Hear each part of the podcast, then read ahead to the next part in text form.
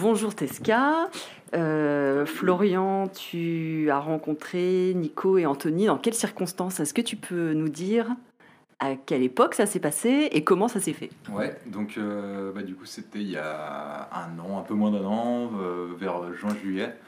je les ai contactés en fait parce que moi je changeais de région, enfin de, comment, de département. Je suis d'Ille-et-Vilaine à la base et j'ai déménagé dans le Finistère et puis bah, on avait déjà joué ensemble il y a quelques années déjà, euh, au Petit Minou. Euh, on avait fait des dates communes avec le projet qu'il avait à ce moment-là. Et du coup, bah, je les ai simplement contactés pour leur féliciter du nouvel album.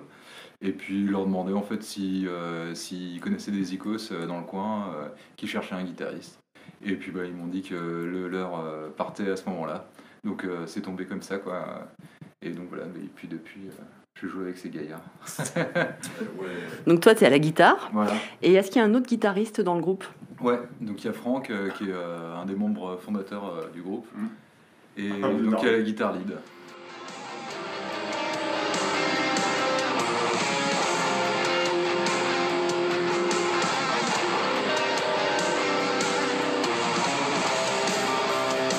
Vous étiez ensemble dès le début avec Franck, en fait, c'est ça, bah. quand vous avez fondé Tesca? Ouais, non, moi je suis pas dans les fondateurs, mais pour ma part, ça fait 8 euh, ans là que je suis dans le groupe du coup. Euh, voilà, c'était cette année 8 ans. Euh, donc en fait, ouais, les, deux petits loups là, donc Nico il y a un an et demi, deux ans déjà. Voilà. Deux ans, quelques donc c'est pour ça, en, membre fondateur pur et dur, en fait, maintenant il reste plus que Franck dans, dans la formation qui est actuelle. Voilà, c'est pour ça que je rigole. lui, ça fait 20 ans du coup. 21 ans. 22, 22, 22 ans. 22 ans, ouais. Ça s'est toujours appelé Tesca, même il y a 22 ans, c'était Tesca? Ça a toujours été Tesca, ouais, tout à fait. C'est étonnant, parce qu'on connaît Tesla, qui est un peu plus ancien du coup, et euh, Tesca. Euh... ouais, c'est vachement plus ancien. Ça vous embête que je vous demande pourquoi c'est Tesca ou pas? ah, Non, ça, ça, veut, dire quelque Alors chose. Alors pourquoi C'est un acronyme. Tout à fait. Donc pas facile. Aussi. Non, mais t'en prie, hein, ça, Anthony Oui, bah, c'est un acronyme du coup, en fait, ça veut dire euh, This shit Kicks Assise. Donc ce sont. Sauf que le sinon ça faisait ska, donc euh, c'était un peu brut, ils ont rajouté le. En gros. Ok. pour l'anecdote. D'accord. Et euh, vous écoutez quoi ensemble? Est-ce que vous faites. Bon, évidemment, vous passez du temps ensemble, j'imagine qu'il y a des soirées ou peut-être même des concerts que vous allez voir ensemble auxquels vous assistez. C'est quoi ce que vous écoutez le plus et ce qui vous fait le plus vibrer quand vous êtes entre vous? Anthony ah, euh, ben, Alors, moi personnellement. Euh, moi, je suis plus dans le domaine un peu d'escore, hardcore, enfin, beaucoup plus énervé, on va dire, que ce qu'on peut faire avec Tesca. Mais euh, dans mon écoute, après, moi, j'ai une écoute assez globale en termes de genre aussi. Je vais chercher un peu partout. Euh, moi, je suis dans l'écoute, je suis plus dans la recherche de, créativité, de petits trucs qui vont faire, qui vont dire ah tiens ça, un petit truc en plus, des riffs faits différemment pas les trucs génériques qu'on peut entendre euh, malheureusement euh, dans plusieurs groupes qui se ressemblent presque tous. Voilà. Donc euh, après c'est vrai qu'en termes de concerts, je vais beaucoup voir des concerts de métal en général. C'est pas, c'est vrai que dans les autres genres, j'ai pas, j'ai pas trop donné en termes de live. Et tu as des endroits à nous recommander pour aller voir des bons concerts? Ah, Bah, c'est vrai que alors sur Brest, malheureusement, bon, on a, on a pas tant que ça de, de soirées métal c'est triste, hein, mais. Les il travaille dur, mais. La Nico. du coup. Euh. Mais, euh, mais c'est compliqué euh, d'avoir effectivement beaucoup de dates dans le coin.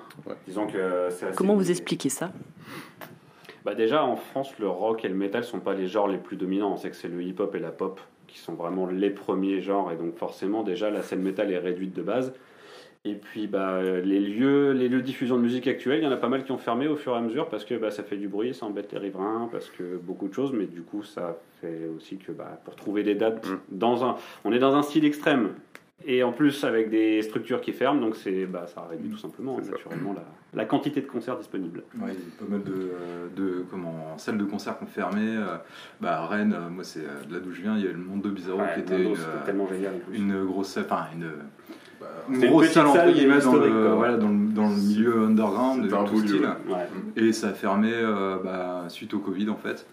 Euh, à Nantes, c'est la scène Michelet dernièrement. Ouais, oui. Euh, À, Paris, il y a le bus euh, Palladium qui a fermé aussi là. Où ça, dis Le bus Palladium à Paris, Ah oui, ouais. qui était une salle mythique aussi euh, depuis euh, 40 50 ans, sais Il y en fait. a eu le, le El Diablo aussi il y a quelques années déjà, Mhm. mais euh, c'est pareil, c'est une question de politique en fait. euh, Ça ferme partout quoi. euh, C'est même pas lié qu'à la Bretagne en vrai pour le coup, à Brest même, c'est vraiment dans, dans toute la France en fait. euh, les lieux de diffusion de musique actuelle souffrent pas mal quand même.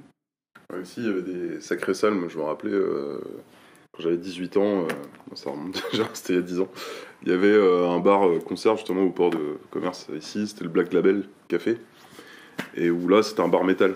Et, puis, super ambiance, ils faisaient des soirées concerts aussi. J'ai eu la chance d'y jouer une fois quand j'avais 18 ans, avant que ça ferme, mais là, ça remonte.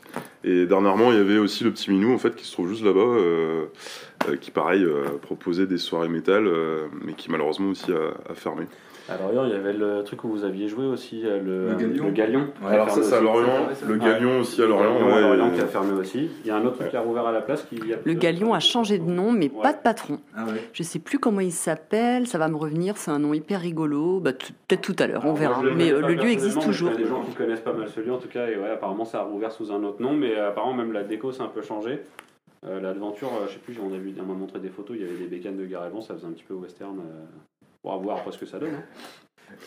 Ouais, mais de- ça c'est des, Ouais. des salles que je trouve quand même assez importantes pour les justement les groupes qui veulent euh, groupes émergents. Ouais. essayer euh, de se produire et tout, de faire des concerts. euh, c'est vrai que c'est pas accessible. Bah, et puis, Bah, ce euh, genre de- ce Metallica n'est pas devenu Metallica du jour au lendemain. Tu regardes Voilà. tous les grands groupes, ils sont passés par toutes ces petites salles, ces petits, ces petits lieux euh, vachement underground parce que bah, de toute façon, il faut passer par là avant de visiter. Ouais, puis même en tant que public, après c'est toujours cool de. Bah, proximité des- avec voilà, les groupes et tout, c'est génial. Et puis tu vois des, ouais, des, des groupes que tu.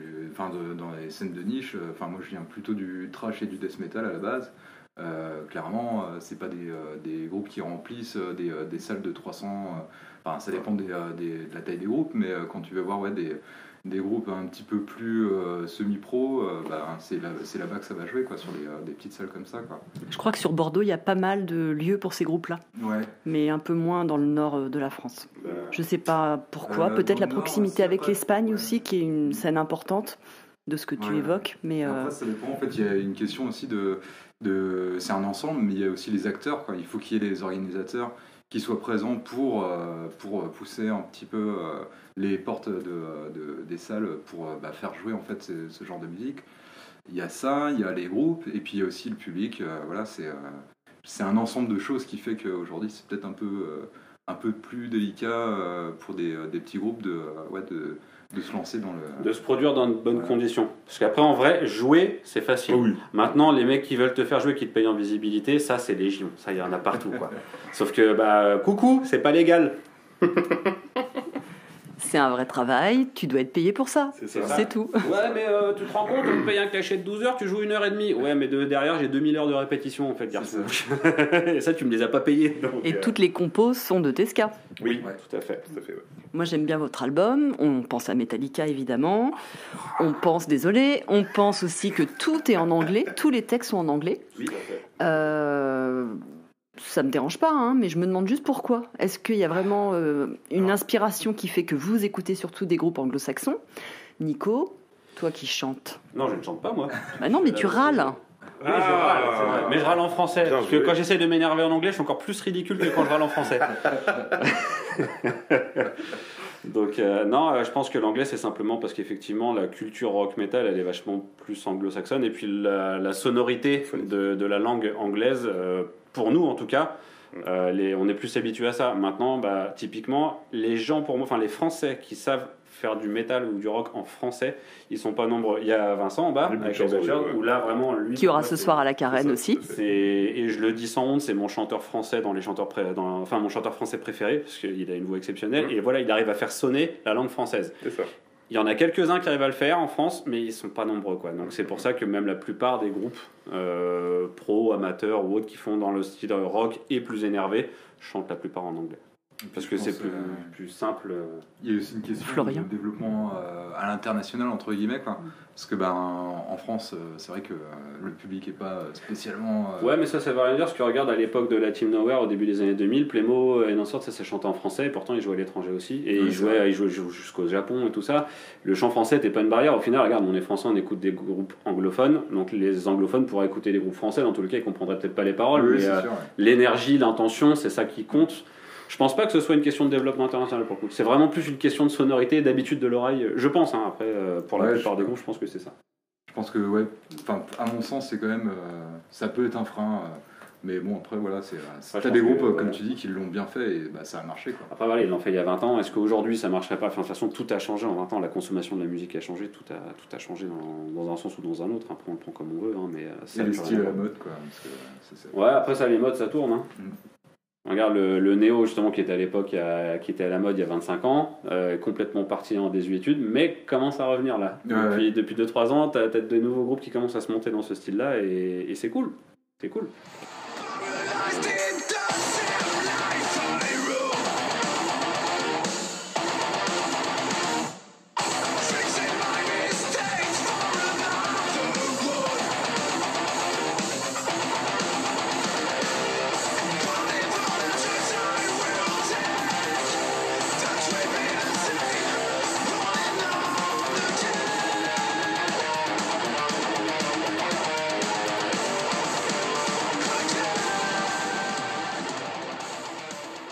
Le TSK, c'est qu'en termes de style, ça se On est vachement- pas dans un truc On est précis. super euh, Et large. du coup, c'est vrai que bah ouais, tu peux aussi bien nous faire jouer avec des groupes comme Loud Blast ou Manly Butchers qui sont quand même vachement plus Ouais. énervés que ce qu'on fait. Ouais.